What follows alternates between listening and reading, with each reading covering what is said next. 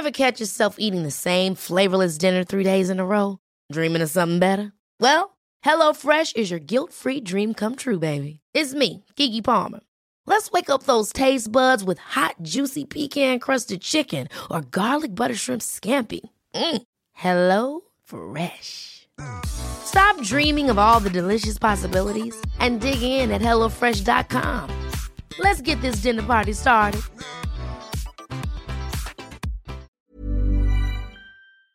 Bonsoir Anne. Merci d'avoir accepté cette interview. Alors tu es chef décoratrice.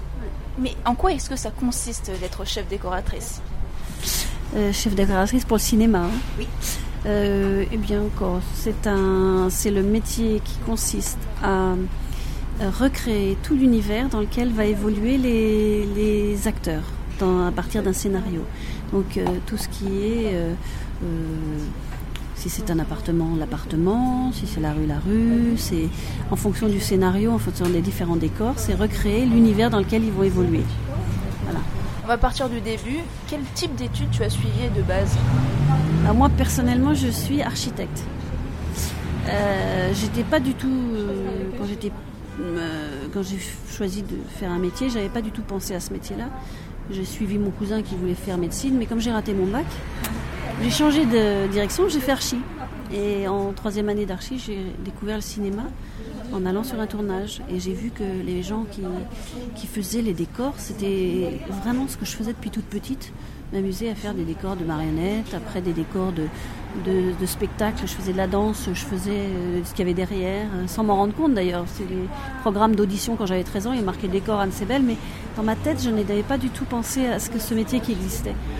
Et, du coup, je me suis dit, oh, c'est ce que j'aime faire. Donc j'ai passé mon diplôme et après, je suis rentrée par la petite porte puisque ma famille était plutôt dans le, les gens qui faisaient Polytechnique, euh, les sciences, euh, la médecine et tout ça. Donc je, me suis dit, bon, bah, je vais rentrer par la petite porte. J'ai app- appelé les grands décorateurs de l'époque, une dizaine. Et puis j'ai- commencé euh, par le bas de l'échelle. Mais comme je dessinais des plans et tout ça, on m'a mis assez vite à la planche à dessin. Et j'ai commencé à dessiner euh, les plans des décors d'autres des décorateurs. Et euh, donc c'est comme ça que j'ai démarré. Et comment après, tu, je sais pas si tu as dû voir que je faisais beaucoup de films anglo-saxons. C'est parce qu'un jour on m'a demandé si je parlais anglais et que j'ai répondu euh, vraiment rapidement oui oui. J'avais beaucoup fait d'allemand mais pas beaucoup d'anglais. Et c'était en fait pour être le miroir d'une équipe anglaise sur un film américain. Et en fait c'était James Bond. D'accord. Donc Un gros projet dès le départ. Ouais. Du coup, je me permets d'intervenir quand tu dis pas la petite porte. C'est quoi le métier de base dans la décoration? Bah, un stagiaire, tu vois. C'est-à-dire tu, tu fais un petit peu tout. Moi, je me souviens, le premier film que je fais où on m'avait mis dessus, il fallait euh, décaper des poutres pour les repeindre d'une autre couleur. Donc, je me suis tapé, gratter les poutres. Ça peut être aussi euh, aller chercher les cafés, faire les photocopies, euh, des choses comme ça. Et puis, en fait, moi, personnellement, maintenant, en étant chef d'éco, ce que je fais quand je prends des stagiaires, c'est souvent des architectes, en fait. Parce que il y a beaucoup d'architectes qui... aujourd'hui euh, se dirigent dans, dans le même métier que moi, ce qui n'était pas le cas euh, quand j'ai commencé, on était beaucoup moins et les architectes faisaient de l'archi, maintenant ils font du... Il y a beaucoup de décorateurs euh, architectes. Du coup, de l'architecture au décor, c'est quoi les compétences primordiales qui sont peut-être similaires aux deux corps de métier qui, qui sont nécessaires pour être dans, la- dans les décors au cinéma? Euh, nécessaire, je ne sais pas, mais pour moi personnellement, je pense que déjà dessiner, c'est-à-dire euh, pouvoir euh, s'exprimer avec un crayon, même si c'est pas parfait, mais savoir euh, faire des, petits croquis. après, bien voir dans l'espace, être curieux. Ce que j'imagine qui est commun, c'est la notion d'espace, la notion de lumière. Parce que qu'on soit architecte ou chef décorateur, c'est souvent lié à l'humain et à l'éclairage, comment on éclaire un bâtiment intérieur, extérieur, comment on place les choses. C'est un peu aussi comme dans le cinéma, quand on fait un décor, il y a la lumière, il y a les comédiens, euh, il y a des déplacements, c'est un petit peu euh, similaire. Donc j'irais la lumière, euh, l'espace et, et le dessin, et, et puis la curiosité, l'observation, tout ça c'est essentiel pour moi. Quelle est la part de création qu'aujourd'hui, à ton stade, tu as la marge de créativité que- dont tu disposes? Euh, ça dépend des films. C'est- plutôt le relationnel avec le, le réalisateur, par exemple. En fait, avec quelle personne tu dois communiquer le plus pour réaliser ton décor? Le réalisateur. Et puis moi, je communique beaucoup avec le directeur de la photo. Et puis la, chose très importante, c'est le scénario qui dicte un petit peu euh, euh, l'ambiance du film. Si c'est un film euh, fantastique ou un film complètement d'anticipation, c'est de la création pure. On n'a pas d'exemple. Si c'est un film comme des films de reconstitution historique, c'est de la copie et de l'interprétation de l'époque. Tu vois, des choses comme ça. si c'est un réalisateur qui a des idées très arrêtées qui veut vraiment que tout soit euh, comme à l'époque, bah là tu, tu, suis ça et c'est vraiment de la reconstitution. C'est intéressant aussi parce que tu as tout un travail de recherche qui te permet de, de, bah, de te cultiver aussi, hein, parce qu'on apprend plein de choses. Après, il y a toutes les nouvelles technologies, donc tu peux aussi avoir à créer des univers qui n'existent pas. Ça, c'est là où il y a le plus de, de créativité, mais aussi arriver à recréer du faux dans lequel on croit que c'est du vrai. Donc c'est aussi euh, amener le public, l'audience à, visuellement euh, se dire bah tiens là je suis dans les années 20 là je suis euh, dans les années 70 et ça peut être que des petits éléments de décor parce qu'on peut pas tout changer quelquefois on n'a pas l'argent ça peut être des détails qui attirent l'œil et qui font bah, je suis ah oui c'est 70 là tu vois les, vêtements les, objets sur la table les couleurs tu vois les ambiances la lumière euh, les voitures tu vois tout ça et donc c'est le réalisateur après qui a le dernier mot quand même sur le résultat. Est-ce que j'accepte euh, que ce soit comme ci, j'accepte que ce soit comme ça? Oui, oui, c'est quand même lui qui. On travaille à son service, mais on peut aussi interférer dans, proposer des choses, euh, détourner des images. Des, Moi, j'ai avec Woody Allen, je lui ai donné des, pour Minuit à Paris ou pas voilà, Minuit, les trois, les trois films que j'ai fait avec lui, il y a des décors qui n'étaient pas dans le scénario, mais que je lui ai proposé et qu'il a accepté et qui il a réécrit le scénario. Euh, euh, le, musée des arts forains euh, pour la soirée Fitzgerald, c'était prévu dans un appartement. Là, c'était bien plus magique. dans Magic, ben, l'observatoire, qui, est, devenu un élément clé du film, ben, c'était prévu d'être sous une voiture quand il se quand il se réfugie euh, pour s'abriter de la pluie. Et moi, j'ai trouvé ce lieu et je me suis dit, c'est génial. Et il y a euh, la coupole qui s'ouvre, le ciel, le télescope, la lune, euh, voilà.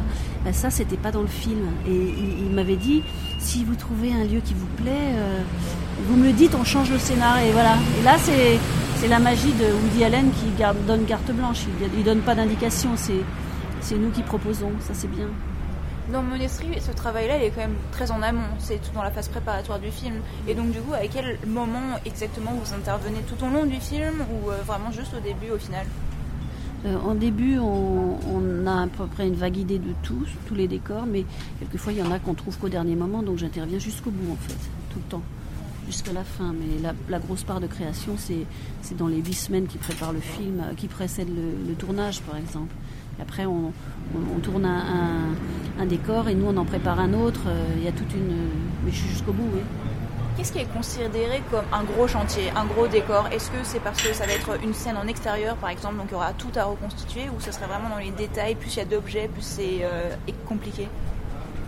Euh, bah, Ça peut être les deux. Hein. Par exemple, un gros décor pour euh, Marie-Antoinette, ça a été la chambre de la reine, qui était énorme, euh, pas au sens euh, de taille, mais de détail, dans la reconstitution de tous les tissus, les matières, les tableaux, tout. C'était énorme. Surtout qu'on était dans un décor qu'on n'a pas dans le studio, mais qu'on a réaménagé. Là, c'était gros. en extérieur aussi, il y a des challenges, c'est d'arriver à trouver tourner dans des villes modernes, euh, des, époques comme les années 20, comme les années 70.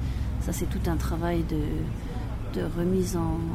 de mise euh, d'interprétation et de comment dire habillage de, choses qui existent déjà. Là, j'ai un film où j'ai un gros challenge, c'est de reconstituer euh, le, pas l'opéra, mais l'aéroport du Bourget à Saint-Pétersbourg. Ah oui. Donc comment on fait? On trouve un vieil aéroport et ce vieil aéroport, on fait une comparaison des deux et on adapte, comme je vous le disais, des éléments emblématiques comme les colonnes, les fenêtres, le graphisme de cette période, des éléments qui, vont au sol, qui avaient des, patterns euh, spéciaux et tout ça pour que le, public se retrouve, euh, se dise ah mais là je suis où? Ah, arrivé, c'est pareil, voilà. Et on n'est pas pareil. Et ça je l'ai fait des milliers de fois. J'ai fait Paris, à Budapest, à Prague, pour Munich, des choses, recréer Paris ailleurs, ça j'ai fait.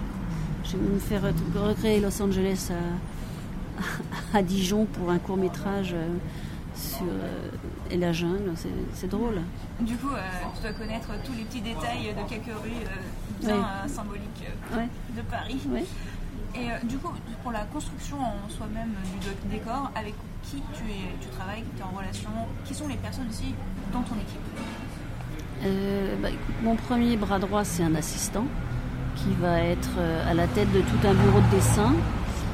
Et j'ai aussi un chef constructeur qui va être à la tête de toute une équipe de construction dans lequel tu as des peintres, des menuisiers, des staffeurs, des serruriers, des patineurs.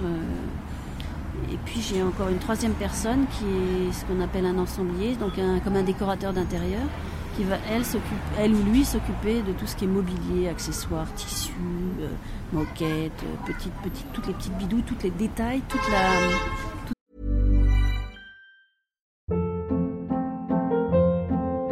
Hold up. What was that? Boring. No flavor. That was as bad as those leftovers you ate all week. Kiki Palmer here, and it's time to say hello to something fresh and guilt-free. Hello Fresh. Jazz up dinner with pecan-crusted chicken or garlic butter shrimp scampi. Now that's music to my mouth. Hello Fresh. Let's get this dinner party started. Discover all the delicious possibilities at hellofresh.com. Ce qui fait le le, la finition, le, le, le, détail qui tue. Justement, est-ce qu'il y, est qu y, a un film euh, ou un, un, décor particulier dont tu es le plus fier? Le plus fier euh, Un film entier? Moi, c'est Midnight, et Magic et Midnight, j'ai vraiment adoré. Et j'ai beaucoup aimé euh, euh, Marie-Antoinette, mais je suis très fière aussi d'un petit film indien qui s'appelle Road Movie de Dave Benegal qu'on a filmé dans le désert. Et là, c'était vraiment euh, formidable aussi parce que c'était la création, mais en même temps euh, apporter ma culture dans un film indien, c'était vraiment intéressant. le dernier qu'on a fait, le gros Bollywood, là, c'était très drôle à faire. Du coup, tu t'expliquais que tu avais commencé dans le cinéma américain anglo-saxon. C'est un peu ironique que maintenant tu reviens un petit peu dans le cinéma français, non? Euh, Non, toujours. le prochain film, il est anglais aussi. Euh, euh, j'ai commencé aussi dans les films français quand j'étais assistante. J'ai fait travailler avec des décorateurs français euh, classiques. Hein, mais c'est vrai qu'en chef déco, j'ai pas fait grand chose de français. Mais c'est parce que j'aime. Je sais pas, c'est aussi parce qu'on m'appelle en fait.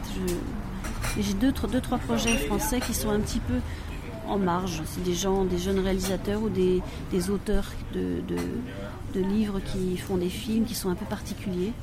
Donc euh, Agathe Polochon. Euh, ah oui, l'adaptation de la B. Oui, je vois très bien. des choses comme ça. Euh, j'ai un projet un peu fantastique de conte africain qui n'est pas encore fait mais qui va se faire. C'est des gens un peu atypiques.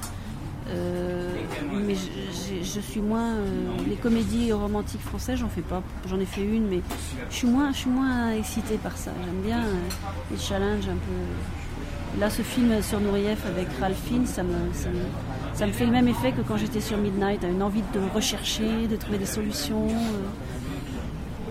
Quel a été le problème le plus compliqué auquel tu as dû faire face?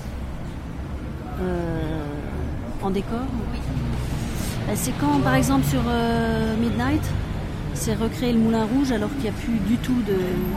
Ça n'existe plus. Des salles un peu comme le Moulin Rouge, il n'y en a pas. Euh, et de se retrouver avec une option, c'était la Cigale, un lieu de concert où euh, vraiment il a fallu que je montre à Woody que je pouvais le faire dedans avec des références historiques, avec des dessins, avec des, matières et tout. Et, j'avais qu'une trouille, c'est qu'ils disent non. Et c'était le premier décor que j'avais à lui vendre, la première fois que je travaillais avec lui, le premier jour de repérage. Et j'avais le trouillomètre à zéro. Et il l'a accepté. Bah, tant mieux, et euh, le rendu est plutôt bon, hein, donc hein, il est très joli. On entend souvent que les euh, secteurs dans le cinéma sont un peu genrés. Par exemple, on a tout ce qui est habillage, maquillage, costume euh, qui sont plutôt féminins, d'autres choses qui sont plus masculins. Est-ce que tu as l'impression qu'en déco, c'est un petit peu genré ou pas? Quand j'ai commencé, oui. En fait, il y avait pratiquement pas. J'avais rencontré une seule femme qui faisait des décors à l'époque. Et après, euh, dans les assistants, on était très peu de femmes. Maintenant, ça a l'impression que la tendance, euh, a tendance à s'inverser. C'est-à-dire dans l'école, par exemple, à la FEMIS, jusqu'à quelques, jusqu'à cette année où on a eu deux, garçons, j'ai fait quatre ans ici, il y avait pratiquement que des filles. Alors je ne sais pas pourquoi, mais euh, il y a beaucoup, beaucoup plus de filles maintenant. Parlons de la FEMI, je, mentionne, euh, j'en profite pour en mentionner. Tu donnes des cours, donc euh, d'où est-ce que ça t'est venu cette envie euh, de transmettre? Transmettre toujours, mais c'est le directeur à qui on rend hommage ce soir parce qu'il est décédé il n'y a pas très longtemps, Marc Nicolas, qui m'avait demandé de venir diriger le département avec un autre décorateur. Il faut être deux puisqu'on travaille, il faut que l'un soit libre quand l'autre l'est pas. Et, donc notre travail, c'est de créer des exercices pour donner à ces élèves qui sortent une boîte à outils pour être des bons décorateurs. Et, euh, ben, j'ai toujours eu envie, moi, de, transmettre ce qu'on m'a transmis parce que j'ai été très aidée par un décorateur américain qui s'appelle Rick Carter et qui m'a vraiment tout donné. Il m'a tout expliqué, il m'a même coaché quand euh, j'allais à l'interview pour faire le Woody Allen. Et puis il est, toujours là. Et un, mentor. un mentor, Rick Carter. Et j'étais d'ailleurs aux Oscars avec lui, il était avec moi pour un autre film. Et ça, c'était très drôle. Et c'est vraiment très généreux parce que sur Monique, il m'avait donné, il m'avait dit voilà, les décors en France, c'est pour toi, tu les fais toi. Moi, je les vends, tu les fais. Et ça, c'est, c'est unique, quoi. Donc, j'essaye de faire la même chose. Du coup, est-ce qu'on peut transposer ce métier de chef déco dans un autre domaine? Est-ce que le, le cinéma, c'est quand même un domaine relativement fermé? Donc, si tu devais te réorienter, entre guillemets, dans quoi ce serait? Réorienter euh, en fait, je, crois que j'aurais pu être directeur de la photo. Et parce que j'ai fait beaucoup depuis toute petite, je fais des photos et je me suis aperçue que je suis plus dans l'image, le cadre et tout ça que dans. C'est pas que je dessine pas, mais je suis plus. Il y a des gens qui sont des illustrateurs nés. Moi, je, vois euh, en cadre. Euh, et quand je regarde un bâtiment, quand je, même quand je suis en vacances et que je prends des photos, c'est toujours euh, comme si c'était euh, un film. Je ne sais pas comment expliquer, cadré ou des détails. Ou, j'ai un œil euh, cinématographique, je vais dire. Et je, crois que c'est lié. Le réalisateur avec qui je travaille me l'a dit là, même dans les photos de repérage.